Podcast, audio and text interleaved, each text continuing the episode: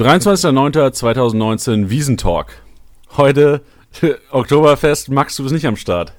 Ich, ich bin live aus dem Wiesenstudio hier. live, live von Wiesen heute, Max. Wohl, das ist gar nicht die Musik, aber nee, also das, das, Office ist komplett leer. Äh, ich sitze hier im neuen Podcast Center, im Kickbase Podcast Center. Wir haben hier uns so ein geiles, so ein äh, kleiner Tisch, äh, bisschen an der Seite vom, von, von unserem Büro. Ähm, ich überblicke das Office. Ich sehe, es ist komplett leer. Ähm, es sind ganz viele leere Weißbiergläser auf dem Tisch, weil heute äh, Wiesen ist. Äh, ich bin nicht mitgegangen, weil ich im Podcast sitze. Das ist ehrenhaft von dir. Was, was eine Opfergabe. Also ich meine, die anderen, ja. haben, die, haben die im Büro gesoffen heute? Junge, ja, ist keine Ahnung. da gab es ja, Weißwurst-Parade gab es mit, äh, mit äh, auf den Tischen tanzen. Spieltagssieger Sieger. Der Kickbase Podcast. Jeden Montag auf deine Ohren. Ey, die Münchner nehmen es auch krass ernst, oder? Oktoberfest ist so das Jahr, die Zeit im Jahr, wo einfach nichts, nix, keine Geschäfte gemacht werden, da wird nur gefeiert und gesoffen. Produktivität zero. Ah ja, ich meine, ja. aber äh, ich habe, äh, ihr wart auch an einem Tracht, oder? Ich habe die Kickbase-Story gesehen. Ähm, äh, Tracht komplett, oder? Ja, also ich glaube auch ähm, so ziemlich jeder, ja. ja. Außer du. Außer ich. Ich sitze hier mit der Apfelsaftschorle, ja. Und Anzug natürlich, Anzug, Krawatte. Anzug und Krawatte. Das ist ja bei uns ja auch der Dresscode im Business, im Office. Nice. Über was reden wir denn heute? Was, was haben wir heute für die Hörer? Haben wir heute was im Angebot? Ähm, ja, ich, äh, ich habe mir, also das Wochenende war ja voll mit Tempo-Dribblings und dann äh, habe ich dir eine kleine Voicemail geschickt, um mal kurz äh, durchzuhören, wie du so über die Tempo-Dribbler nachdenkst. Ähm, wenn ich an Tempo-Dribbler äh, denke, dann denke ich, ich sage jetzt dieses Wort die ganze Zeit, ich stolper die ganze Zeit drüber.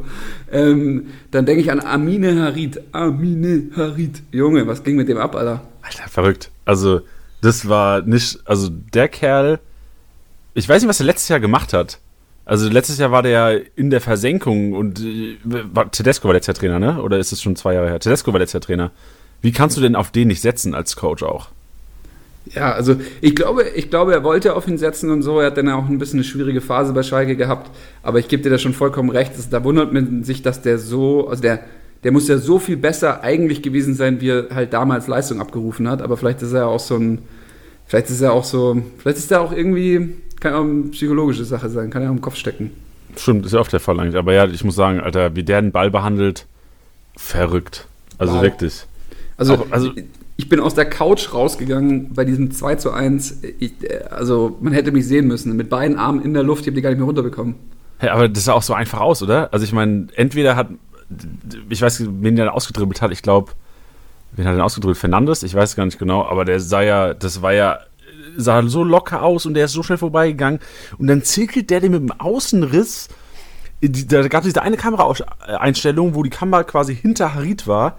Der, der sieht das Tor gar nicht, der sieht den, die, die Ecke gar nicht und der zirkelt das, den Ball um den Mainzer Abwehrspieler herum und perfekt ins Eck und noch nicht mal viel Schusskraft. Ja, das, also, also ja. Ich habe es nicht mehr gepackt. Also für mich, für mich sind solche Momente, wenn ich die live erlebe, deswegen schaue ich dann auch irgendwie Fußball oder diesen, sag ich mal, den hochklassigen Fußball. Ansonsten würde ich mir, glaube ich, viel mehr so Dorffußball anschauen oder so, oder halt auch viel irgendwie zweite, dritte Liga. Ähm, aber deswegen schaut man doch hochklassigen Fußball, weil das, das, das können sie nicht in den unteren Ligen. Das denke ich mir dann immer. Obwohl, manchmal, da siehst du andere Sachen, aber in der Geschwindigkeit und so, ähm, ja, das können dann wirklich nur so Profifußballer, die dann irgendwie in der ersten Liga spielen. Aber ja, also ich, ich habe es nicht mehr gepackt. Ich war wirklich äh, restlos überzeugt von dem Jungen. Ähm, ich hoffe einfach, dass der weiter stabil bleibt. Ich meine, jetzt hat er 235 Punkte geholt dieses Wochenende. Also Marktwertsteigerung ähm, wird auf jeden Fall weiterhin stabil bleiben. Genau, wir hatten ja bei, Insta bei Instagram abgefragt, äh, wo er hinsteigen wird. Und ich glaube, ich hatte da irgendwie ähm, gesehen, dass wir da über 25 und unter 25 abgefragt hatten. Und da hatten relativ viele, ich glaube über 80 Prozent gesagt, der wird nicht über 25 steigen. Ähm, also da bin ich jetzt ganz anderer Meinung. Ich glaube, der, und der ist auch nicht so ein One-Hit-Wonder. Also der ist jetzt auch nicht so ein paar Spiele gut oder so. Der spielt in einer super stabilen Schalker Mannschaft, die sich erst entwickelt. Ähm, der hat die zentrale Rolle. Also da, das könnte, da könnte einiges gehen. Ja, wir haben, ey, bei äh, Spielersieger haben uns ein paar geschrieben, die, wir, wir sollen Harit nicht mehr so loben, weil die Konkurrenz ihn hat. Die haben gesagt, die, die, haben, die haben fast abgeschaltet, weil wir den so gepusht haben letzte Woche. Ich glaube, wir müssen ein bisschen aufpassen, dass wir hier nicht die Leute verkraulen. Ja, Caligiuri ist auch super. ja, genau. Holt hol, hol Caligiuri. Ja, der ist doch auch klasse.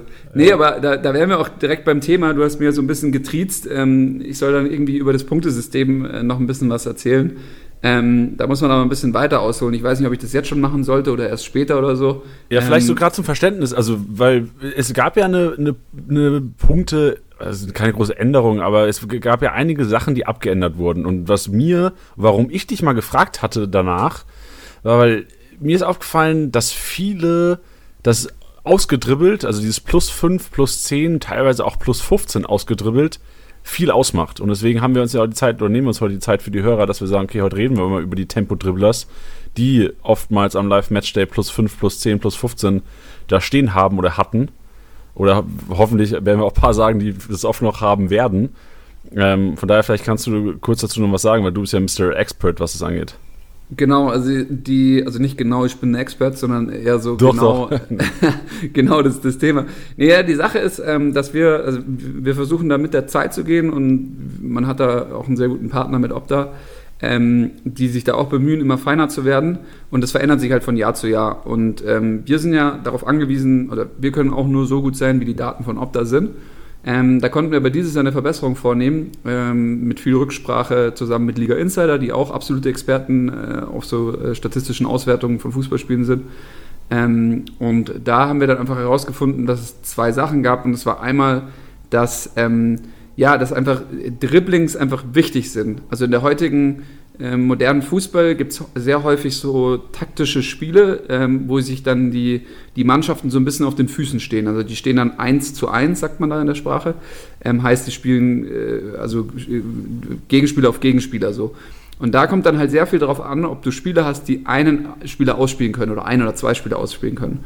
Und das muss einfach, ähm, sag ich mal, mehr ins Gewicht. Wenn es, wenn es im, im Fußball wichtiger ist, das war eigentlich schon immer wichtig, sag ich mal, als Mensch, der auch irgendwie 18 Jahre lang auf dem Platz stand.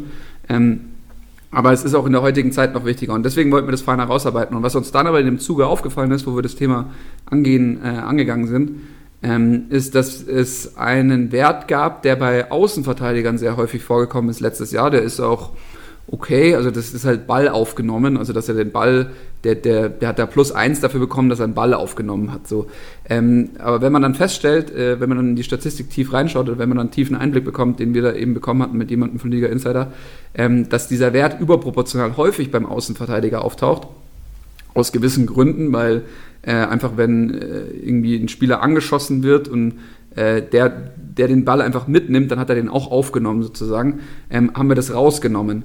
Ähm, und weil wir das rausgenommen haben, ist uns eine andere Sache aufgefallen und das war, dass wir die Zweikämpfe nicht auseinander dividieren konnten in jeder Einzelheit. Und das haben wir dann halt eben, ja, sag ich mal, genauer beleuchtet. Und dann ist uns aufgefallen, und jetzt kommt das, warum dann auch die Dribblings nochmal verstärkt wurden, ist, dass die, die Offensivspieler für mehrere ausgespielt hintereinander nicht mehrmals belohnt wurden, sondern es war einfach ein Zweikampf, oder das wurde gesehen wie ein Zweikampf. Und jetzt sagen wir halt jeden Spieler, der, den er umkurvt, was ja auch Sinn macht, ähm, weil er den aus dem Spiel rausnimmt sozusagen oder an ihm vorbeigeht, ähm, bekommt dann ausgedribbelt. Und ähm, ich glaube, da gab es eine, eine ganz äh, prägnante Szene im allerersten Spiel gegen die Hertha, Bayern gegen die Hertha, das Abendspiel, das Eröffnungsspiel. Da ist Pavard an drei Leuten vorbei in den Strafraum rein, getribbelt, also eine sehr wichtige Aktion für sein Team. Und da hat er dann dreimal ausgedribbelt bekommen. Und da kann man auch genauer drauf gucken. Und ich glaube, das ist auch das Thema von heute, so welche Spieler sind in der Lage, irgendwie diesen Wert äh, ja, sehr stark zu bedienen. Also ähm, genau. Ich hoffe, das war jetzt ausführlich genug. Ja, stark. Also für mich auf jeden Fall einsichtig. Und ich habe auch, ich war gestern im Stadion gewesen, ähm, Frankfurt-Dortmund geguckt. Ähm, also als neutraler Zuschauer natürlich. Ähm, bin nicht oder bin neutral beiden Teams gegenüber. Und ich habe mir, weil im Vor, also wir waren, und am Wochenende wussten wir ja schon, dass wir heute über Tempo-Dribbling oder über Dribblers, über ausgedribbelt äh, Potenzial reden werden. Und ich habe mir oft beim Spiel gedacht so, oh geil, genatzt, genatzt plus 10. Also ich hatte äh, gestern nicht Spieler, die viel gepunktet hatten beim Spiel, aber trotzdem habe ich mir oft gedacht, so geil, plus 5, plus 5, plus 5, das kann ich heute mal ansprechen, da paar Leute. Ja, auf jeden Fall. Also das, das ist auch eine Sache, finde ich, wenn du im Stadion sitzt und du siehst ein Live-Spiel und jemand spielt einen anderen Spieler wirklich aus, also geht an ihm vorbei, dann denkt man das, oh, das war eine gute Aktion. Und ähm, da war auch unser, einfach unser Anspruch, dass man das halt einfach in der App darstellt, weil da, das kapiert jeder, dass es einfach gut ist, wenn der eine den anderen ausspielt. So.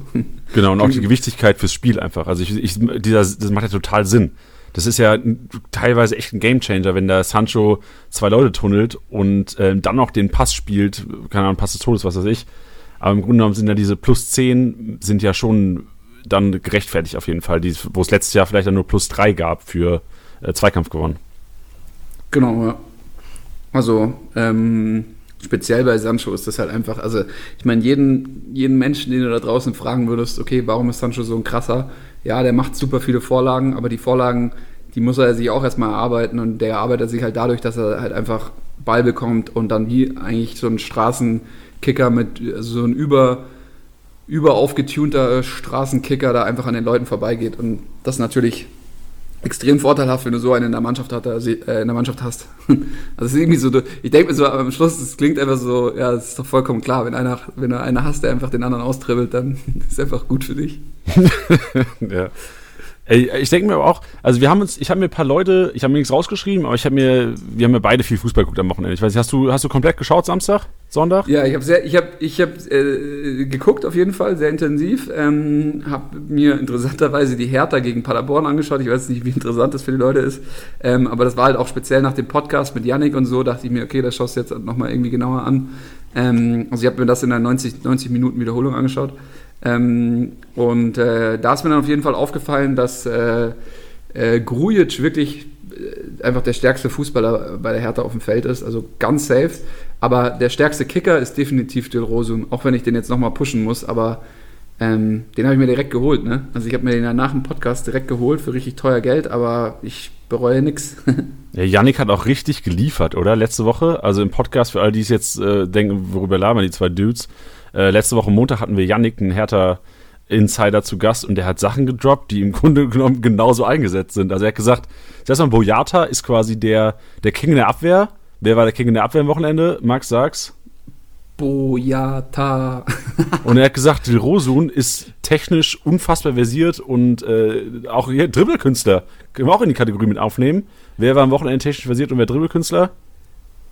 Ja, Del Rosun, Alter. Ah ja, und, und wer ist der King auf dem Platz? Yannick hat gemeint, Grujic, wer war King auf dem Platz? Ja, auch irgendwie Grujic. Ah ja, ey, also ich sehe seh gerade, der, der hat so, das ist so der Einzige, der so, ich sehe jetzt auch, das ist echt ein bisschen, ein bisschen strange. Ich wusste gar nicht, wie viele Punkte er gemacht hat. Er hat 99 Punkte gemacht, okay. Also da, oh. Weil, weil, also ich habe den wirklich als, als den stärksten Spieler im Spiel gesehen. Also okay. safe, aber. Ist ja auch so ein bisschen, also meiner Meinung nach, ich habe leider nur äh, die Highlights gesehen, aber ich muss sagen, so ein bisschen der Witzel der, der Hertha. Weil so ein bisschen hinten, hinten ist er da und wenn es vorne, äh, also gibt ja wenige in der Bundesliga, die hinten viel, viele Leute, äh, viele Bälle klären und vorne torgefährlich sind. Und Grujic und Witzel sind, glaube ich, so zwei, die ordentlich punkten können, wenn es mal vorne und hinten läuft. Genau, also Grujic ist auf jeden Fall noch ein, ein, junger Spieler, also dem fehlt noch so ein bisschen die Erfahrung, glaube ich, ähm, soweit ich das beurteilen kann.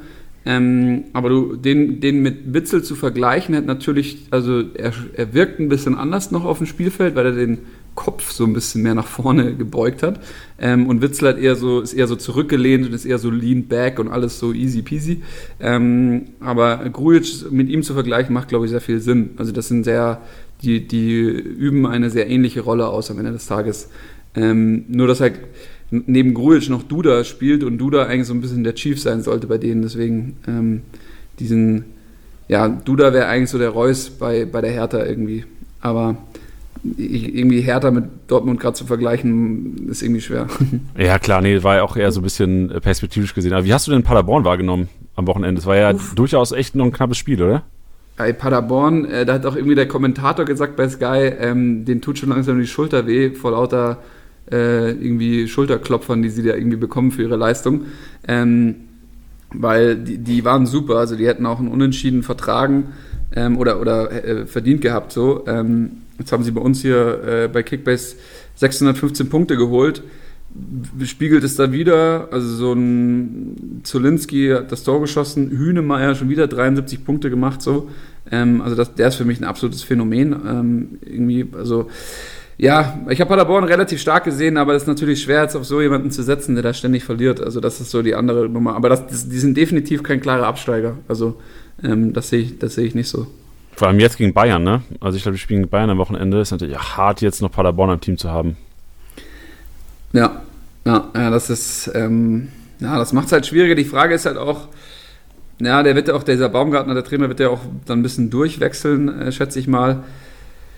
Ja, das ist halt schwierig, weißt du, der, die haben irgendwie, dieser Streli Mamba, der hat ja da die ganze Zeit getroffen, oder der, der Antwia Jay, so, also die kannst du schon noch irgendwo benutzen. Also ich, zum Auffüllen, zum Beispiel so ein Hühnemeier, den würde ich schon auch noch so zum Auffüllen, würde ich den auf jeden Fall noch im Team halten. So, ich habe den abgegeben, weil ich ein bisschen Kohle gebraucht hatte. Ähm, aber ich finde die auch nicht so schlecht zu haben. Gegen Bayern würde ich es aber definitiv nicht aufstellen. Also da, Bayern hat alles dominiert am Wochenende. Ich weiß nicht, hast du die gesehen auch?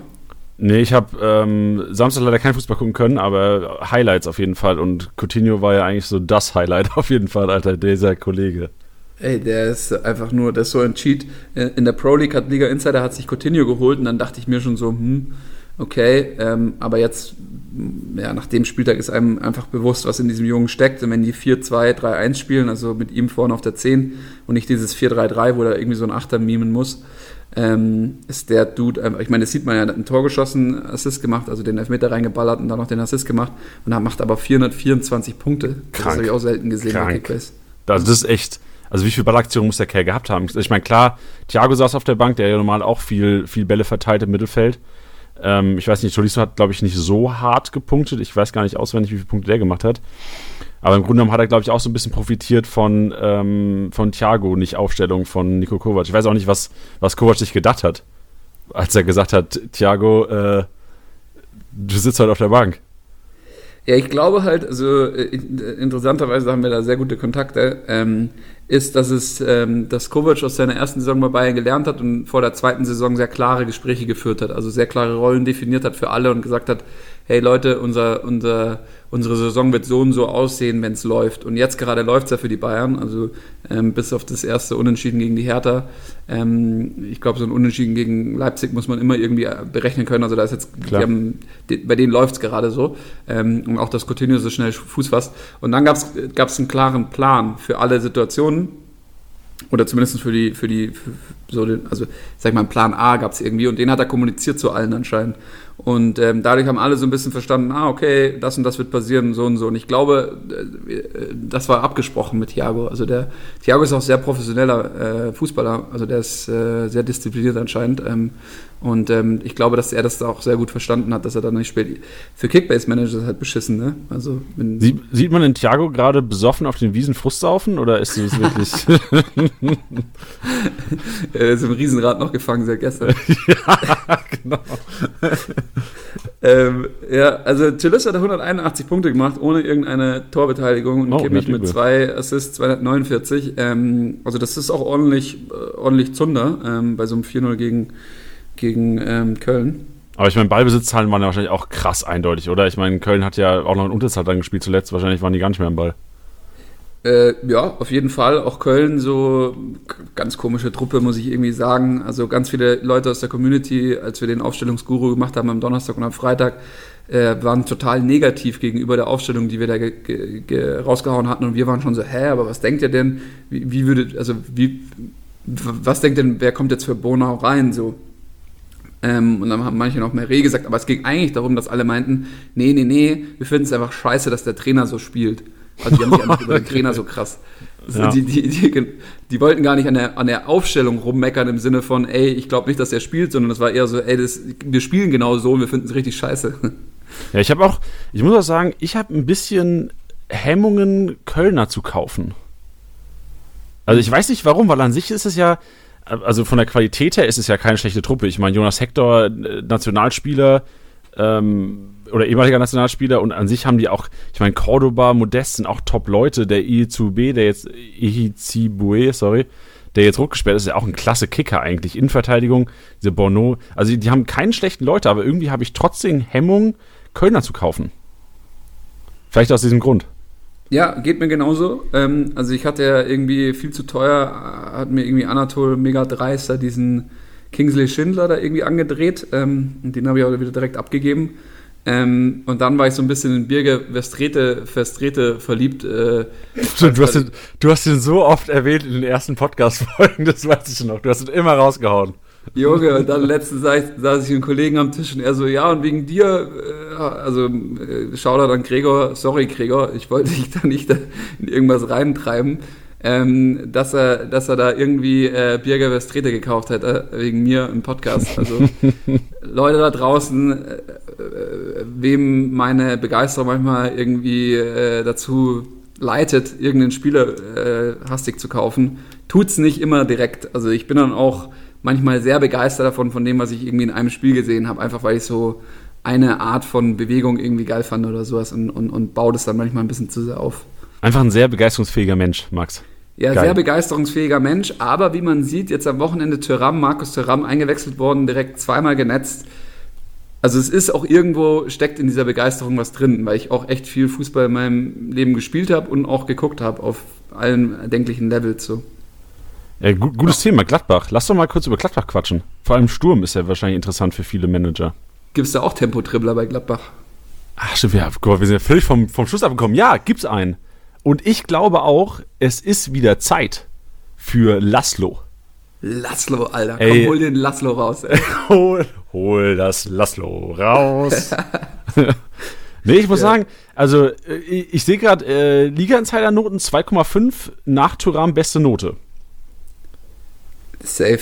Also, ähm, und ich muss auch sagen, Standards geschossen, alle. Und also Schüsse abgelassen, die auch nicht schlecht waren. Und halt äh, Leute stehen lassen, so aller Harit-Style ein bisschen.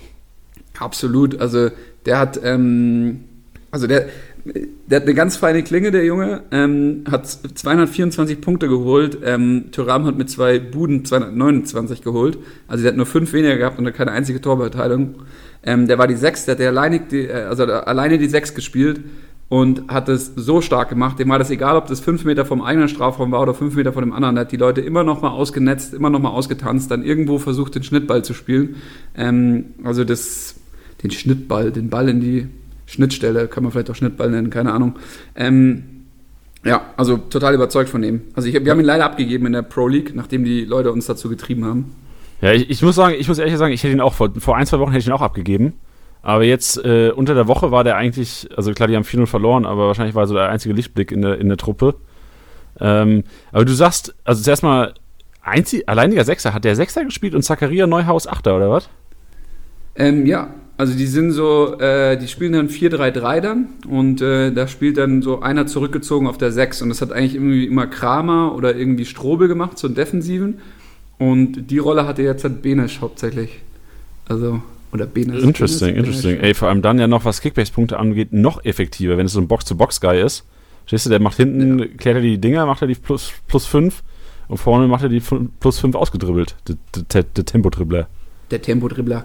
Ähm, heißt aber also, jetzt auch im Umkehrschluss, ich meine, die haben ja immer, also Gladbach hat ja eigentlich immer gespielt mit Embola auf der 10 und dann Player Turam vorne. Also die Spiele jetzt bis zu dem äh, 4-0 in der Euroleague. Ja. Ist es jetzt vielleicht was, wo man sagt, okay, vorne ist, kommt Bennis, oder glaubst du, Bennis behält diese Sechserposition und Kramer ist eventuell keiner mehr, der sie mich holen sollte? Puh. Weil es ja alles riskant. Gladbach spielt nicht am Freitag, wir wissen die Aufstellung nicht, wir müssen wieder gambeln. Also ich, ich, für mich ist das alles zu heiß.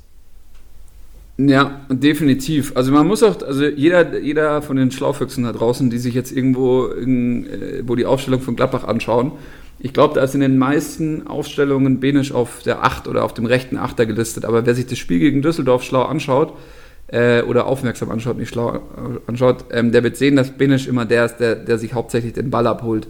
Ähm, aber und Zakaria eher so auf links gespielt hat und Neuhaus irgendwie eher so nach vorne. Also das, da muss man drauf aufpassen, weil das ist so, das ist halt so moderne Trainer und die haben, die haben zwar so ein Grundsystem, so ein Prinzip, prinzipielles Grundsystem, aber da wechseln die einzelnen Spieler auch viel die Positionen, um halt irgendwie so eine Unklarheit zu schaffen. Aber Benesch hat dieses Wochenende definitiv war das der, der wichtigste Mann im Mittelfeld oder de, über den alles ging, so deswegen hat er auch so viele Punkte gesammelt, weil er so viele Aktionen hatte. Und wenn diese, also wenn man davon ausgeht, dass es ein Spiel wird, dass er wie jetzt gegen Düsseldorf dann alle Benisch-Besitzer, haut ihn rein dann. Also da, da müsst ihr ihn aufgestellt haben. Da müsst ihr halt ein bisschen recherchieren so. Ähm, und wenn du jetzt, jetzt sagst, naja, was ist mit so einem Kramer, wenn er zurückkommt? Ich sag dir eins, das Spiel hat geklappt am Wochenende. Also die haben eine, eine super Antwort gegeben, auch wenn das jetzt nur 2-1 ausgegangen ist. Die waren überdominant. Also das war richtig, richtig stark, was die da gespielt haben. So. Ähm, deswegen kannst du davon ausgehen, dass das jetzt eher forciert wird. Und vor allem, wenn ich das jetzt höre, würde ich auch als, als äh, Benzebani-Besitzer, äh, Oscar Wendt hat ja wieder gespielt im Gegensatz zur Euroleague, wäre ich jetzt auch ein bisschen mehr depressiv, oder? Weil Oscar Wendt, also Liga hat er nur 3,5 gekriegt von der Note her. Ich habe jetzt auch nicht viele Offensivaktionen mit ihm gesehen, aber wäre wahrscheinlich einer, der dann wieder in der Startelf steht, wenn man jetzt spekulieren müsste.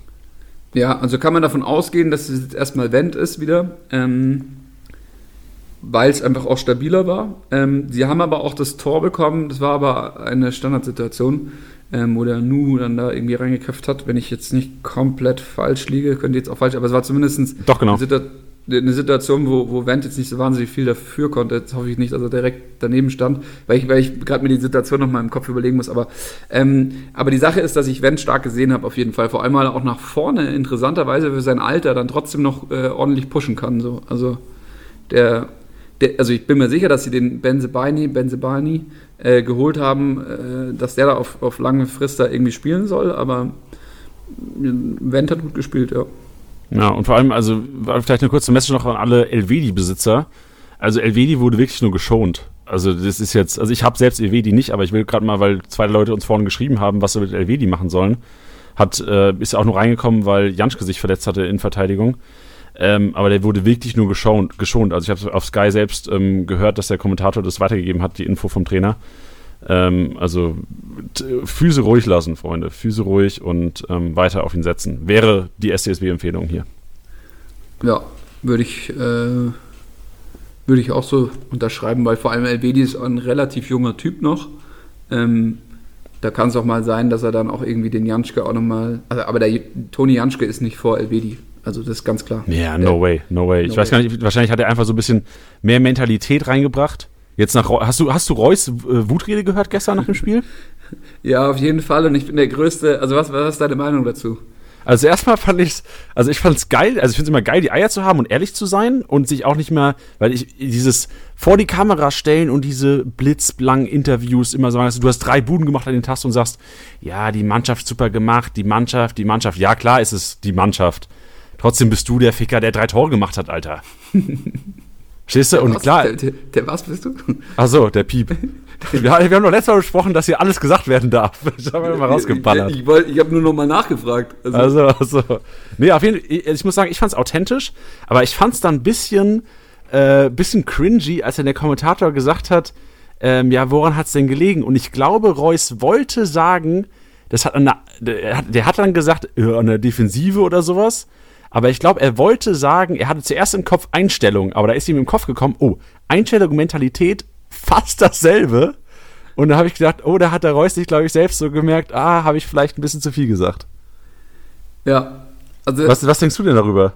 Also ich war auch zuerst, ich war so zuerst so, wo er das so gesagt hat, war ich auch so, yeah, Marco, gib ihm, yes! Und so. Und dann, also dann was wie bei Harit vor Fernseher wieder? Yes!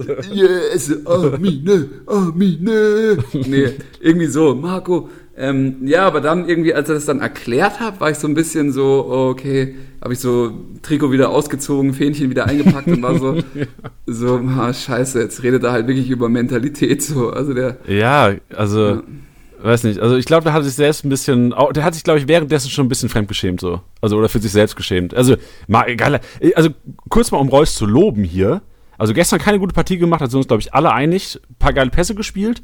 Aber ich habe beim Aufwärmen, also ich muss sagen, jeder von Dortmund hat einen geilen Schuss. Aber Marco fucking Reus und Paco fucking Alcázar, ich weiß nicht, wie die den Ball treffen. Das ist unfassbar. Ey, die, weißt, die können alle gut kicken, aber wenn die beiden beim Warmmachen aufs Tor ladden, Alter, das ist, das ist on another planet. Also wirklich, wie sich der Ball senkt, äh, also bringt nichts für Kickbase, ich wollte es nur mal sagen. Ja, ich habe mir das aber auch gedacht, im Spiel gegen, äh, gegen Barcelona, als Marco Reus da halt irgendwie die eine Chance versemmelt hat, der hat ja so eine komische Schusstechnik manchmal, wenn der, wenn der Ball reinfliegt, dass er den so abrutschen lässt, so von der, Das ist so eine Mischung aus Innenseite und Spannen irgendwie. Ähm, und da ist er, der Ball aber so komplett über Stadiondach fast schon geflogen. Und er hat aber letztes Jahr, und da weiß ich noch, weil ich, ihn, ich hatte ihn letztes Jahr und ich bin, also ich bin wirklich ihm, der ist mir so, ich weiß gar nicht, bin ich ihm ans Herz gewachsen, bin ich ihm an den Fuß gewachsen, ist er mir ans Herz gewachsen, keine Ahnung, irgendwie so. Ähm, und da hat er manchmal auch diese Schusstechnik benutzt, um halt, aber der, der trifft dann halt gegen die Hertha, war das letztes Jahr. Und da haben die so ganz knapp gewonnen.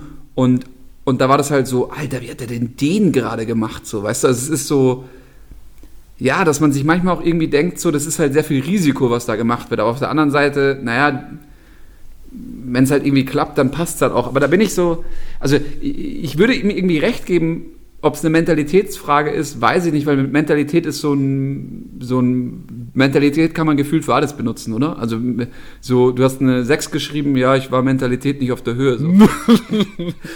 das, also, so, oder? Ich hätte in der Schule wahrscheinlich auch sagen können, so. Aber es, ich hätte irgendwie recht gehabt damit, so, ja, es hing an deiner Mentalität, es hing aber auch ja. fucking daran, dass du keine einzige Frage richtig beantwortet hast. So.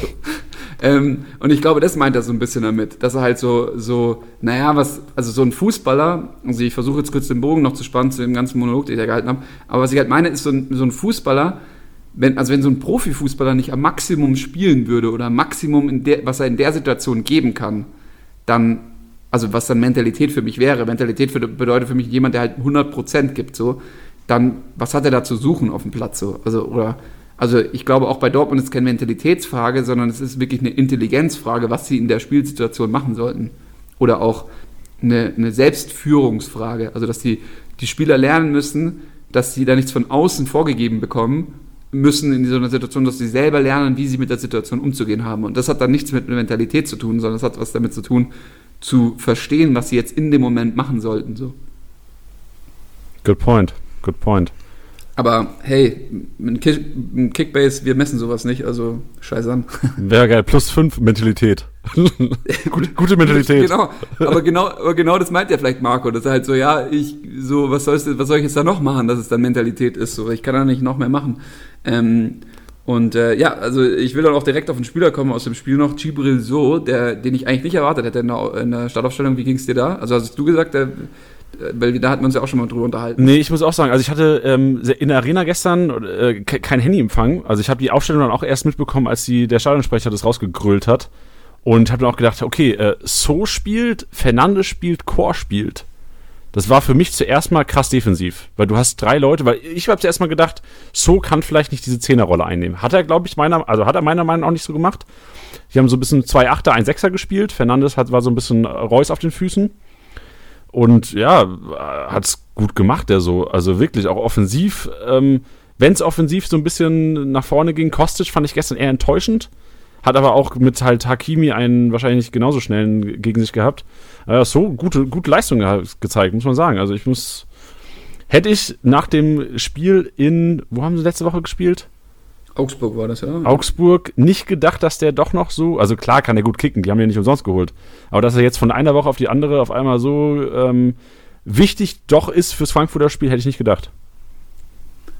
Ähm, ja, also das, äh, also ich, ich, dachte mir schon, er wäre schon wichtig fürs Frankfurter Spiel, aber ich dachte, er bringt ihn erstmal nicht. Also ja, genau, das ist auch, äh, aber ich meine, das ist halt auch wahrscheinlich auch Hütterlauf so ein bisschen. Der, der hat ihn ja, der wollte ihn ja unbedingt. Ja, safe. Also das war ja irgendwie so, aber gut, der hat den auch früher trainiert bei den Young Boys Bern ja. ähm, und wird dann schon auch wissen, was er an ihm hat. So. Also das ist halt die Sache, da steckst du dann auch nicht wirklich drin. Ähm, ja.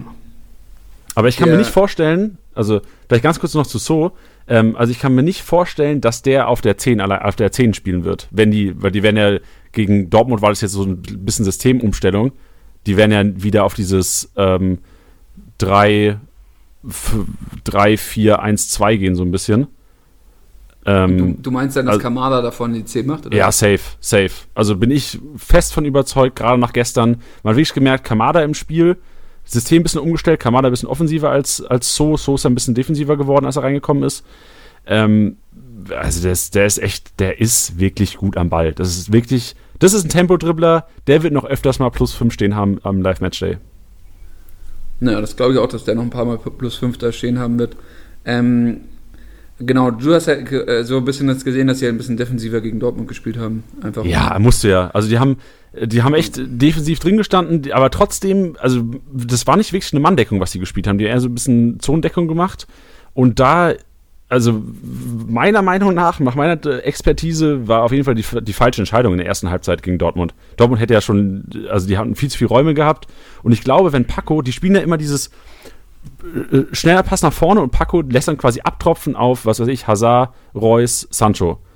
Und hätte Paco das gestern mal ein bisschen besser gemacht, also der war echt, der war wirklich schlecht gestern, meiner Meinung nach, hat wenig Ballkontrolle gehabt und hätte die Bälle besser abgetropft, wäre das gestern nach der ersten Halbzeit schon 4-0 gestanden. Weil die Räume einfach da waren am Anfang. Okay, und dann, ja. na, dann hätten die auch ihr Spiel da richtig aufziehen können. Ne? Ja, die hätten auch, also ich, meiner Meinung nach nichts mit Mentalität, das war einfach, vielleicht ein bisschen unkonzentriert vorne was von, von Reus und Paco.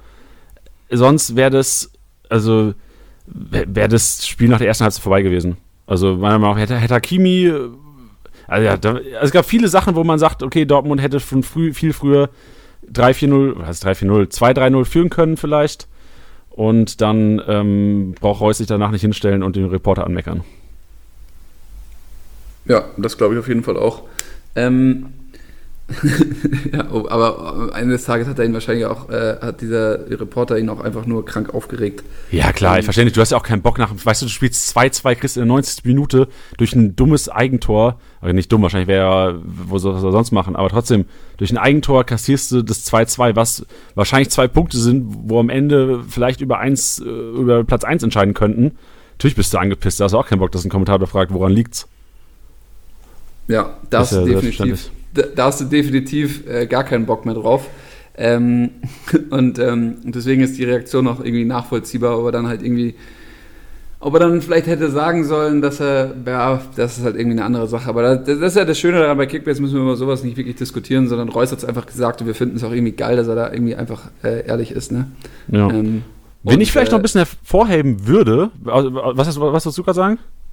Nö, also für mich war einfach nur noch herauszuheben, ist für dich auch so Hakimi so ein Tempo-Tribbler, weil der, also ich, ich, ich muss ehrlich gesagt sagen, ich habe ihn jetzt kein, ich habe ihn ein einziges Mal live gesehen ähm, und da war ich auf Oberrang gesessen und konnte nicht richtig konnte nicht mal erkennen, ob er es ist oder nicht. Und, ja. ähm, und äh, der, der, das sind ja eigentlich auch so, der ist ja auch ein Tempo-Dribbler am Ende des Tages, ne? Also ich muss sagen, Hakimi und Hazard über rechts haben ordentlich Dampf gemacht in der ersten Halbzeit. Also viel kombiniert und Hakimi immer mit nach vorne gezogen, also auf jeden Fall mehr als Guerrero. Man muss aber auch sagen, also klar, für Offensivpunkte Hakimi sicherlich ähm, attraktiver für Guerrero. Nehmen wir mal an, Piszczek wird nicht nächstes Spiel in der Startelf stehen, weiß man ja nicht. Also ich könnte es nicht prognostizieren. Ähm, aber auf jeden Fall, man hat auch gesehen, dass im Anlaufen, dass Dortmund quasi immer Hakimi angelaufen hat. Also Silva ist immer links raus auf Hakimi und hat versucht, da so den Zweikampf zu suchen. Also ich glaube, die Gegner wissen inzwischen schon um die Qualitäten offensiv von Hakimi, aber auch die Defizite defensiv von Hakimi. Also von daher würde ich als an Favre Stelle muss man natürlich den, so den, die, die Waage finden. Sagt man, okay, man geht auf Hakimi und weiß, dass man vielleicht über links ein bisschen anfälliger ist defensiv, aber dadurch über rech, rechts dann, also dass Hakimi und Hazard oder Hakimi und Reus oder Hakimi und Sancho, je nachdem, wie die drei da vorne spielen werden, ähm, enorm, enorm heiß vor Song kommen kann. Also das ist ist eine Frage, die man als Kickbase-Manager sich dann ähm, stellen muss, ob das Risiko wert ist, weil ich glaube, gerade in Heimspielen mit viel Ballbesitz wird Hakimi immer wieder, immer wieder vom Tor zu finden sein. Ja. Und das, also das, das ist das, was es halt so schwierig macht als Hakimi-Besitzer. Ich bin jetzt Guerrero-Besitzer auch, ähm, hab mir den geholt letzte Woche. Relativ krass overpaid, aber ist mir wurscht. Ich, ich halte halt super viel von dem und der, der schießt ja auch die Freistöße, also auch das, wo das Tor gefallen ist, das 2-1 ähm, war er ja auch der, der den Freistoß ausgeführt hatte. Deswegen, also ich bin, würde den, also klar pushe ich jetzt hier meinen eigenen Spieler, aber sorry, mehr geht nicht. Aber es ist natürlich immer noch eine Frage, ob er halt ständig spielt. So. Also, weil sie haben einfach, ich meine, Nico Schulz kommt, wenn er wieder zurückkommt, ist eine Alternative. Dann Piszczek auf rechts ist die Alternative. Und dann ist ja eigentlich Hakimi, ist ja eigentlich eher auf rechts, kann aber auch auf links. Ähm, also die haben dann da auf jeden Fall ordentlich Competition. Und das ist das, was es dann halt so schwierig macht. Also sie sind ja nicht immer gesetzt. Und ich glaube, da muss man dann wie du gerade schon ausgeführt hast, muss man auch so ein bisschen darauf achten, wer der Gegner ist und was der Gegner so vielleicht vorhat oder, ähm, oder ja, was eigentlich seine Idee sein wird in dem Spiel. Also man muss auf einmal als Kickbase-Manager da sehr genau eintauchen in die Analyse äh, des Gegners von Dortmund auch. Das auf jeden Fall. Und vor allem, ich glaube auch, ich glaube nicht, wenn Kostic nicht so verdammt schnell wäre, hätten die wahrscheinlich auch mit Piszczek gespielt. Weil ich glaube, das macht auch nochmal viel aus, wer ist denn wirklich der Gegenspieler. Also klar, das Team, ob's, wenn es ein starkes Team ist, aber ich glaube, wenn jetzt der Gegenspieler, boah, ich, ich, will jetzt hier kein schlecht reden, aber wenn, also du weißt, was ich meine. Wenn da einer ist, ein, ein Flitzer, der abgehen kann, dann ist es. Äh, gegen Command haben wir gesehen, dass Piszczek letztes Jahr Probleme hatte. Klar kam der von, aus der Verletzung zurück. Aber ich muss trotzdem sagen, dass wahrscheinlich echt so ein bisschen nach Speed aufgestellt wird von Favre. Ja, also das hat, er sich, das hat er sich in der Überlegung auf jeden Fall gedacht. Ähm, wie hast du denn Hazard gesehen, so generell? Weil wenn wir über Tempo-Dribbler jetzt gerade reden und dann ist ja Hazard ja auch sehr wichtig. Also ich muss sagen, ja, also hat auch viele Leute genatzt gestern. Also ich, also wirklich gut, gut am Ball, ballsicher und gerade, wie, wie ich schon gesagt habe, mit Hakimi extrem extrem auffällig. Und was mir auch aufgefallen ist, die, die drei, also quasi Reus, Sancho, Hazard, haben immer wieder rotiert. Also es gab sogar mal eine Phase von zehn Minuten, da hat Hazard auf der 10 gespielt und Reus außen. Kann er ja auch aus Gladbacher Zeiten noch. Also es ist echt, also vielleicht auch jetzt auch keine Kaufempfehlung, aber wohl doch vielleicht sogar eine Kaufempfehlung, weil er ist ja noch günstig in der App. Also ich kann mir auch vorstellen, also Brandt gestern wieder ein bisschen enttäuschend reingekommen. Er ist halt kein, also meiner Meinung nach kein Außenspieler. Der ist wenn, wenn Dortmund irgendwann mal, wenn Favre irgendwann mal davon überzeugt sein sollte, dass Witzel allein der Sechser und Reus und Brandt quasi Doppel 8 oder Doppel 10, ich weiß nicht, wie, wie offensiv man das dann interpretieren möchte, wenn das irgendwann mal der Fall sein sollte, dann wird Brandt ausrasten, meiner Meinung nach. Aber ich glaube, solange das nicht passiert, wird er, also ich, ich kann mir auf keinen Fall vorstellen, dass der vor Sancho spielen wird. Und Hazard nach gestern tolle Übersicht gehabt bei dem ein, beim 1-0 auf Witzel und sonst auch, also er hätte im Grunde genommen das, das 3-1 machen müssen, eigentlich, nach einer Reus-Vorlage. Knapp verzogen, aber echt immer, also immer ein Unruheherd gewesen. Ja, also das Ding ist, dass ich, dass ich mir dann auch dachte, so letztes Jahr bei Leverkusen hat halt Brandt und Havertz eng, eng nebeneinander sehr, sehr gut funktioniert, weil sie halt einfach so Pässe auf kurze Distanzen sehr, sehr gut spielen können, sehr sicher spielen können und dann auch torgefährlich sind beide. Ähm, also Harvard zum Brand, aber ich meine jetzt für Brand wäre das eben auch äh, mit Reus total denkbar. Ähm, und deswegen, ich meine, ich habe ich hab Harvards auch in einer Liga, äh, sorry, äh, Brandt auch in einer Liga und ähm, der sinkt gerade und es ist gerade echt so, boah, boah, der wird dann da eingewechselt in äh, irgendwie 76. Minute oder so und ähm, ja, holt er gerade irgendwie die Punkte, die er eigentlich holen sollte für das Geld und ähm, deswegen interessiert es mich gerade so, wie du dann auch Hazard live im Stadion gesehen hast, weil den habe ich mir in der, in der Kickbase Champions League geholt. Sieben Millionen overpaid, weil ich eigentlich denke, das ist so ein 45 Millionen Spieler, ist er ja auch eigentlich immer gewesen. Ähm, und ich, ich, ich, so, das ist so meine Situation gerade, wo ich mir halt denke, so, naja, es ist halt der eine oder der andere oder die stellen das System um. Aber das ist immer so ein bisschen, man ist ja nicht bei Wünsch dir was. Also, weißt du, das ist so, ähm, warum sollte jetzt Favre das System direkt so umstellen? Weil es gar nicht funktioniert. Also es funktionierte irgendwie, äh, Barcelona haben sie, haben sie dominiert. Also, ähm, äh, also da hätten sie einen Sieg ohne, äh, ohne Wenn und Aber verdient gehabt. So. Auf jeden Fall. Also ich kann mir auch nicht vorstellen, dass Favre umstellen wird. Und vor allem, also mir ist auch aufgefallen im Stadion, dass Hazard und ähm, also dass er extrem viel mit Hazard kommuniziert hat. Und ich weiß nicht, ob er das als wichtig empfindet, quasi da einen zu haben, der auch äh, fließend Französisch spricht mit Witzel noch zusammen. Aber, also ich keine Ahnung, wie wichtig das für uns ist, aber es ist einfach, war auffällig, dass die drei quasi enorm viel kommuniziert haben. Also Hazard, Witzel, Favre. Ähm, ich weiß nicht, ob die dann die, die Messages weitergeben während dem Spiel, ähm, aber ich meine, Favre kann ja auch Deutsch, aber Bruder ist mir aufgefallen, dass die extrem viel kommuniziert haben und ich glaube echt, dass Hazard noch eine große Rolle spielen wird beim BVB und auch, wie du gesagt schon, du hast den hart overpaid. Für den Preis momentan kannst du eigentlich, ich meine, der ist 5 Millionen weniger wert als Brand, glaube ich, momentan kannst du eigentlich nicht viel falsch machen. Und selbst wenn er nicht mal Startelf spielen sollte, der wird ja auf jeden Fall in der 70. eingewechselt, für wen auch immer. Also viel falsch machen ist schwer, glaube ich, mit einem jetzt wieder genesenen Hazard. Ja, das glaube ich. Also, das ist mein Kalkül gewesen hinter dem Kauf, dass der einfach äh, noch überhaupt gar nicht auf dem Level spielt bei Dortmund, äh, das möglich ist. Ähm, ich finde es auch immer so überraschend. Also, ich habe, wenn ich mir früher Gladbach-Spiele angeschaut habe, dann war so Hazard so der Spieler die ganze Zeit und der hat auch so gewirkt, so als als wenn er halt so der wichtigste Spieler auf dem Feld wäre. Und bei Dortmund, oder es ist immer so, wenn jemand dann von dem Kaliber zu Dortmund wechselt oder zu, zu Bayern wechselt, dann ist es immer so interessant, den das erste Mal in diesem Trikot zu sehen. Und das erste Mal siehst du dann halt, okay, der ist einfach nur so ein Teil davon. Und so, so ging es mir auch ein bisschen mit Coutinho am Anfang bei Bayern. Das war halt Coutinho und ich fand immer Coutinho, als er bei Liverpool war, fand ich den den geisteskrankesten Typen, den ich irgendwie im Fußball gesehen habe, auf seine Art und Weise, weil der hat so eine ganz bestimmte Art und Weise, Fußball zu spielen. Und ähm, jetzt bei Bayern war es immer so, nicht, ich sage jetzt nicht untergegangen, aber es war immer so, ja, das ist so ein Teil davon. Aber jetzt dieses Wochenende mit Coutinho, aber auch bei Hazard habe ich so ganz deutlich gesehen gegen Frankfurt, was der eigentlich drauf hat. Ähm, und, und dann erkennt man dann schon auch wieder, okay, der lässt sich da nicht beeindrucken, dass er jetzt in so einer Top-Mannschaft spielt, sondern der spielt da, der kriegt da auch seinen Stiefel äh, gespielt am Ende des Tages. Und ich glaube, das sieht auch Lucien Favre. Und warum sollte er jetzt auf einmal auf den Brand gehen? So, also das ist so, weil, weil die, die Variante wäre ja wahrscheinlich Hazard raus, Brand rein, weil er wird jetzt nicht Reus rausnehmen, Sancho wird er auch nicht rausnehmen.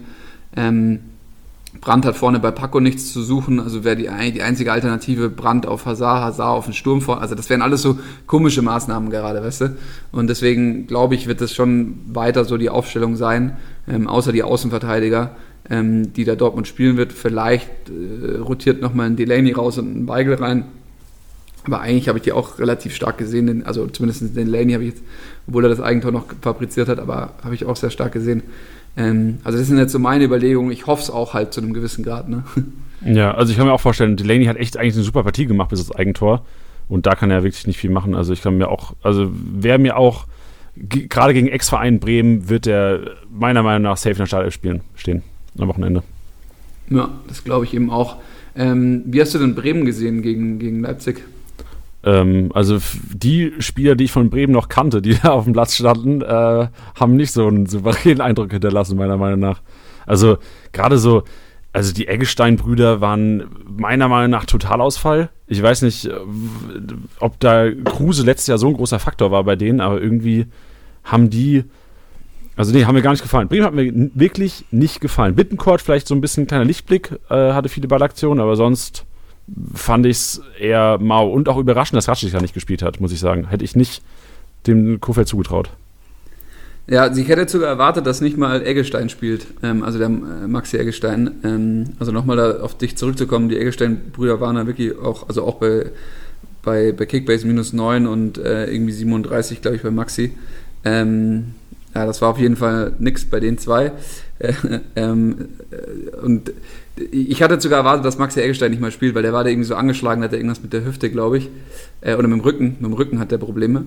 Ähm, und Raschika war definitiv auch angeschlagen und den wollte er nicht riskieren. Und ich glaube halt, Kofeld ist dann schon so intelligent, dass er weiß, dass gegen Leipzig, also er muss natürlich, er kann nicht einfach irgendwie anfangen und aufgeben, aber er wusste halt, dass es relativ schwer wird gegen Leipzig. Normalerweise hat Bremen so eine ganz spezielle Art und Weise, Fußball äh, zu spielen. Die wollen nämlich eigentlich den Gegner dominieren. Also die wollen mit ihrem Ballbesitz wirklich äh, Dominanz dem Gegner aufdrücken und das haben die nicht wirklich versucht gegen Leipzig. Also von Anfang an auch so von der Spielidee her eher so Prinzip versuchen, irgendwie einen Konter zu fahren und dann vielleicht doch eins reinzuhütten und dann mit der Stimmung irgendwie daheim äh, irgendwie sich gegen Leipzig aufzubaumen. Ähm, hätte ja auch noch irgendwo geklappt, wenn Klaasen das Ding reinge, reingenetzt hätte, ähm, dass da auf jeden Fall doch Stimmung gekommen wäre. Ich glaube, auf sowas hat er dann gesetzt und dann war es einfach insgesamt so halt, Bremen hatte einfach null Chance gegen Leipzig. Also das war wirklich, also habe ich selten gesehen, wie eine Mannschaft so wenig Chance hat gegen eine andere Mannschaft und die andere Mannschaft eher noch ein bisschen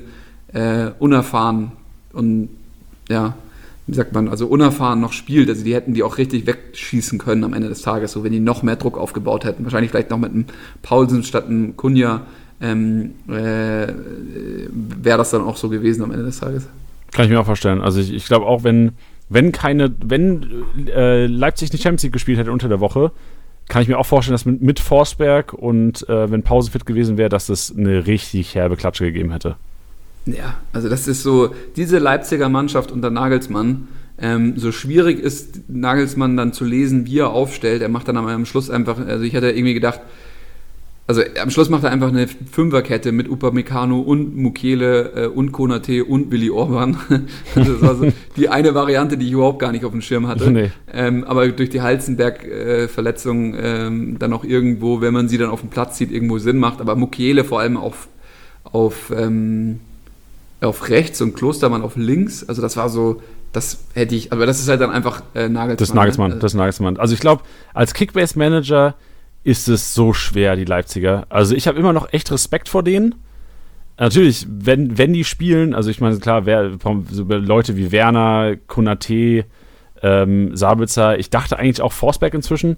Boah, ich hätte man eigentlich nicht diskutieren müssen, aber also inzwischen vertraue ich dem gar nicht mehr.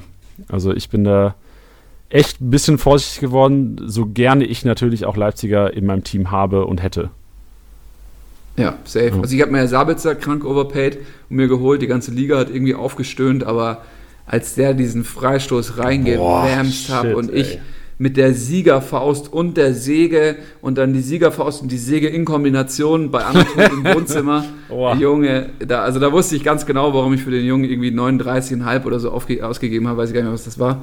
Hat's Ähm, gelohnt. Aber es hat sich so gelohnt. Also wie der den da reinwärmst, der hat da einfach ein Selbstbewusstsein.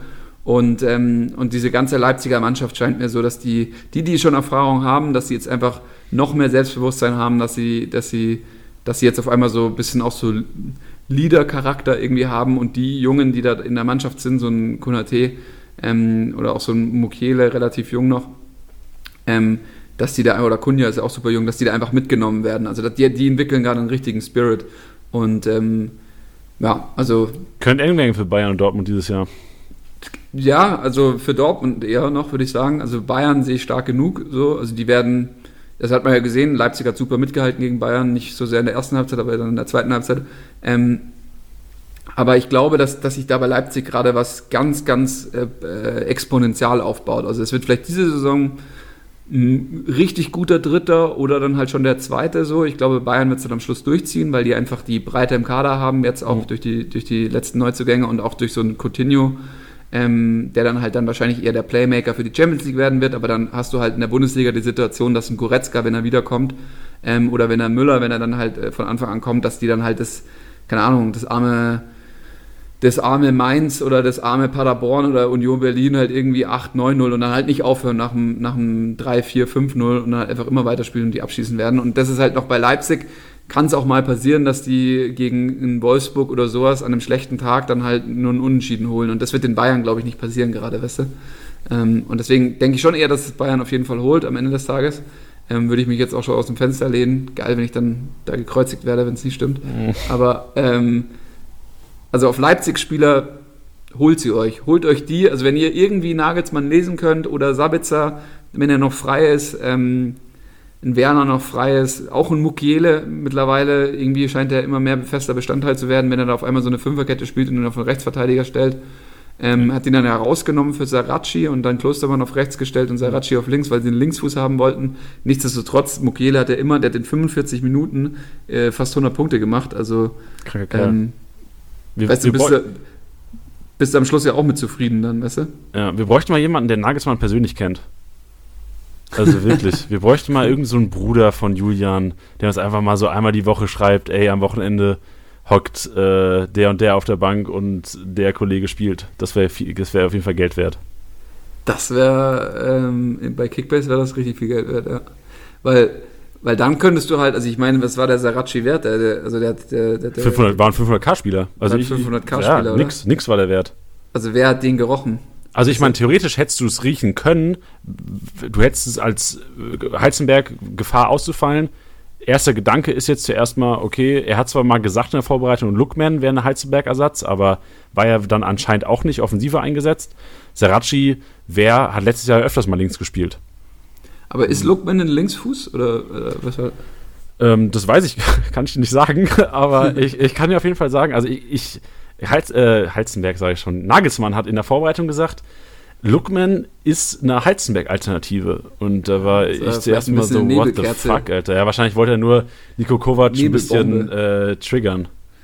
Ja, genau, das glaube ich auch. Nee, aber vielleicht war das auch also eine Nebelbombe am Ende des Tages, um alle zu verwirren. Ja, ähm, weil der, der, Co-Trainer in der Halbzeit gesagt hat, naja, äh, wir holen äh, oder wir, bringen Saracchi, weil wir einen Linksfuß haben wollen auf dem Platz oder auf der linken Seite. Ah, okay. Ähm, das war seine Aussage so, ähm, die ich auch so geil fand, dieser Co-Trainer, Alter. Da denkst du, der Typ ist ein, also der, wie, der geantwortet hat, der hat irgendwie in, in drei Sätze hat der irgendwie einen ganzen Aufsatz reingepackt. Ähm, Aber wie, wie so eine Nähmaschine halt. Und dann äh, schauen, weiter geht's. Ähm, krass Knowledge halt einfach wahrscheinlich. Ich meine, die haben auch die haben unfassbares Fußballwissen, die, die Jungs von Leipzig. Fast so wie wir. Fast so wie wir zwei. Also die sollten uns dann auch heiern, vielleicht die, die, die Leipziger. ähm, nee, aber halt. aber das war einfach so informativ, weißt du, normalerweise denkst du ja so, ja, Interview, äh, hole ich mir mal irgendwie die nächste, die nächste Pilsette oder irgendwie äh, den nächsten Pfirsich-Eistee, aber da bleibst jetzt, da bleibe ich jetzt hocken, wenn ich den sehe. Weil da, da fährst du halt auch was, weißt du, als Kickbase-Manager. Also da habe ich jetzt echt so, naja, Saracchi, ähm, wenn ich den, wenn ich einen Spot noch frei habe im, im Kader, ähm, dann hole ich mir den auf die Bank. Also safe. Kann ich mal gegönnt werden, weil falls Heizenberg wieder ähm, kleinen C-Auer hat oder sowas. Genau, also weil das Ding ist, ich habe halt Heizenberg ähm, und ich würde mir dann halt Seracci holen, weil ich halt jetzt sag ich mal, relativ krass davon überzeugt bin, dass das einfach sein Backup ist. So. Also, Smart, ja. Verstehst du, was ich meine? Es ist halt so, für, du kannst ja so, das ist halt so, ich habe mir die Taktik auch so ein bisschen, ähm, ja, so über die letzten Jahre zurechtgelegt. Ich habe da noch nie so richtig drüber geredet, aber ich bin, ich fahre sehr erfolgreich damit, mir so Richtung 10. Spieltag äh, richtig krass auf Topspieler zu gehen und deren Backups, also die, die, die Spieler zu holen, die statt ihnen spielen würden. Also die, ich hole mir absolute Stammspieler, wie jetzt Sabitzer und Halzenberg, also die immer spielen werden, wenn sie fit sind. Ähm, und versuche mir dann deren äh, günstige Backups zu holen oder die, die reinrutschen können, wenn die raus sind. Also wie so ein, wie so ein Torwart jetzt irgendwie, wenn man, sich, wenn man sich den zweiten Torwart holen würde. Ja. Nicht nur, also guter Ansatz. Vor allem sind es ja doch die, weil wenn du dann, du hast einen, einen Top-Guy, wo du sau überpaid hast, der richtig viel, viel Locked-Up Capital hat und dann verletzt sich der, du machst fett Kohle und der Backup steigt ins Unermessliche. Also ein smarter Ansatz, den du aber natürlich auch nur machen kannst, wenn die Kaderbegrenzung nicht bei was weiß ich liegt. Also, aber guter Ansatz an sich, den man sicherlich verfolgen kann. Bei was man, ähm, ja. oh, äh, safe, safe. Ähm, wir sind jetzt bei, ich glaube, 57 Minuten inzwischen. Ui, Lass mal so ein bisschen Richtung Ende kommen und wir müssen natürlich immer noch, wir haben auf äh, Instagram Spieltagssieger, Sieger der Kickbase Podcast wenn ihr noch nicht gefolgt habt, macht mal schnell, kein großes Ding. Ähm, natürlich wieder gefragt, wer wird MVP? Haben wir letzte Woche schon gemacht. Da hat, oh, wie hieß der nochmal, Tarek aus, wie hieß der Ort? Ismaning? Ismaning. Ismaning, the, the Crib, The Hood. The und hood. diesmal, ähm, ey, krasse Beteiligung. Ich glaube, wir haben über 300 Leute haben versucht, den MVP zu tippen. Und wir hatten wieder ein paar witzige Sachen dabei. Was weiß ich, ich scroll gerade mal durch. Wir hatten äh, einer hat ähm, den Dilrosun-Hype, einer hat irgendwie, ich glaube, 685 Punkte Dilrosun oder sowas getippt. War ein bisschen optimistisch. Ähm, was hatten, auf jeden Fall hatten wir einen dabei. Also wir, was haben wir im Moment? Ich meine, der MVP ist auch nicht fertig. Aber weil Podcast montags ist, ist für uns heute die Abrechnung. Und einer hat getippt, äh, Coutinho 420 Punkte. Respekt. Halt dein Maul. Hat er nicht. Respekt. Doch, hat er. Er hat gesagt, Coutinho 420 Punkte. Wir hatten einige dabei, die gesagt haben, Coutinho, ähm, was weiß ich, 390 bis 440. Ja, das ist auch nicht schlecht, aber eine Spanne ist natürlich immer easy. Und wir hatten echt einen dabei, äh, Daniel, sein Name, den wir auch direkt kontaktiert haben. Der hat gesagt, Coutinho 420 Punkte und das letzte Woche Donnerstag. Wow, okay. Not bad, not bad. Und ähm, ich habe mit Daniel geschrieben, Daniel ist Lehrer. Nein. Geil. Daniel ist wirklich Lehrer. Ich habe, äh, ich, ich nenne auch keine Nachnamen. Ich sage auch nicht, welche Schule, welcher Ort, weil ich kann mir vorstellen, dass seine Schüler wahrscheinlich auch Kickbase zocken. Und ähm, extrem geil. Fand ich richtig sympathisch. Also stell dir mal vor, also, du hockst in der Schule, dein Lehrer, dein Lehrer während der Stunde, ja, yeah, Harvards geschossen. oder, oder er fragt halt irgendwie bei seinen, bei den genau. Schülern nach, ähm, wie viel er bieten sollte. Oder, äh, ja, genau. oder so, letzte, letzte Frage, äh, Klassenarbeit, äh, Harvards oder Thiago? Ja, Harvards oder Thiago, genau, wie geil, wie geil das wäre. Ja. Das wäre wär zu gut. Ja. Das wäre nice. Auf jeden Fall hat der Kollege Daniel, ähm, auf jeden Fall danke für deine schnelle Rückmeldung und der hat gesagt, ja klar, weil letzte Woche haben wir auch schon vom Tarek eine, eine kleine Sprachnachricht reingeschickt, reingeschnitten. Und deswegen heute auch wieder, wir beenden gleich offiziell den Podcast und ähm, das letzte Wort gehört dem Propheten der Woche. Meiner Meinung nach. Auf jeden Fall. Sehr gut. Dann let's hear the prophet. Ja, man, magst du jetzt gleich noch auf die Wiesen, nehme ich an, dich ordentlich wegschütten. Ich wünsche dir dabei viel Spaß. Aber hey, heute, heute, Abend, Alter, ähm, ich hoffe, ich hast du Livestream an, Wolfsburg-Hoffenheim. Ja, die übertragen das doch im Zelt. Ist klar. Ist klar. Okay. Stimmt, ich meine, bei den Preisen kannst du wahrscheinlich auch verlangen, dass sie das live zeigen. Ja, der von der Band, der sagt dann immer mal kurz das Ergebnis durch. Genau. Eigentlich kannst du bei den Preisen kannst du verlangen, dass die im Zelt spielen. Der ganze Te Tempo, Tempo-Dribbling zur Masse, ja. Ja, genau, richtig. Schön. Max, äh, vielen Dank für deine Runde. Danke. Äh, hat Spaß gemacht heute. Hat Spaß gemacht, kann man so sagen. Ja, war richtig, hat, hat richtig Bock gemacht. Äh, Titti wird in der nächsten, nächsten Sendung wieder dabei sein. Äh, ich werde es mir jetzt schon an, ich höre es mir jetzt die ganze Zeit auf WhatsApp an, wie er da über seinen Amine Harid äh, ausflippt. Ähm, Habe ihn dann auch gleich gemutet und ausgeschalten. Ähm, aber ja, der wird nächste Woche wieder dabei sein. Also kann man sich auf einiges freuen. Boah. Und ich glaube, weißt du, wer nächste Woche nicht mehr dabei sein wird? Die zwei Dudes, die mir auf Instagram geschrieben haben, ähm, dass wir nicht mehr über Harid äh, reden sollen und nicht so hypen sollen. Die haben wir, glaube ich, verloren inzwischen. Ey, aber Caligiuri ist auch gut. ja, Caligiuri ist ein guter, ist ein guter. Okay, äh, das Wort gehört Daniel, unserem Lehrer. Er kann droppen und äh, Max, ich wünsche eine geile Woche, eine geile Wiesenzeit und sag den Bayern-Spieler, sie sollen, ähm, sollen weiter punkten. Von mir persönlich sollen sie weiter punkten. Okay. Max, hau rein, mach's gut, bis nächste Woche. Tschüss. Äh, Und ab geht's, äh, Daniel, deine Time, deine Drops und äh, viel Spaß beim Coutinho pushen. Und ey, ich sage noch nicht zu viel, also bleibt auf jeden Fall dran, hört euch Daniel an, weil er pusht nicht nur Coutinho, der hat einfach mal die Zeit genutzt und pusht seine ganze Mannschaft. Zieht euch rein, Freunde, viel Spaß. Halli, hallo liebe Kickbase-Süchtigen, Servus an die Podcast-Crew. Ich bin der Daniel aus Oberndorf und ich bin Lehrer und trotzdem bin ich massiv Kickbase-süchtig. Spiele schon seit bestimmt vier, fünf Jahren Kickbase und es macht echt Bock. Einfach bestes Spiel, um Bundesliga zu verfolgen. Genau. Jetzt ist die Frage, warum habe ich auf Coutinho als Spieltagsbester getippt? Ähm, der war für mich ganz klar MVP. Er war gegen Belgrad unter der Woche in der Champions League schon überragend. Und natürlich Bayern Heimspiele gegen Aufsteiger sind prädestiniert für viele Punkte. Genau, Köln hat mit ähm, hat Verstrate im Mittelfeld gefehlt, der ist ja verletzt und mussten sich mit Höger dann neu aufstellen. Dann hat, dachte ich mir, ja, tippe ich einfach mal auf Coutinho. Wie gesagt, war in der Champions League schon überragend und wird auch mal Zeit, dass der Marktwert steigt. Weil im Moment ein bisschen underrated, finde ich. Ähm, nur 40 Millionen wert. Ich habe deutlich über 50 für ihn bezahlt und endlich zahlt sich jetzt hoffentlich aus. Ich hoffe, dass er die nächsten Spiele so weitermacht und dann mal wieder MVP wird. Ja, Coutinho einfach eine Maschine und nebenbei natürlich jetzt auch noch einen Dank an den Herrn Lewandowski, der den Elfmeter hergeschenkt hat. Ist ja auch nicht selbstverständlich und gut für den Team Spirit von Bayern. Und hoffentlich lebt sich Coutinho gut ein. Denkt, es sieht ganz gut aus gerade, dass der sich gut in München einlebt und wieder die Liverpool-Form erreicht. Und wenn ich schon Spieler pushen darf, ich habe gestern Alario ziemlich overpaid. Äh, ich hoffe, dass der, solange Bailey noch verletzt ist, im Sturm spielt und nächste Woche nochmal fett punktet und vielleicht eine Bude macht. Ich glaube, der Gegner ist nicht so schwer, wenn ich es im richtigen Kopf habe. Augsburg oder irgend so ein schwacher Gegner, schwächerer Gegner. Und der soll dann ruhig punkten, ganz ordentlich. Und dann nächste Woche MVP werden. Vielleicht. Genau. Okay, dann viele Grüße und viel Spaß noch beim Podcast. Mic drop.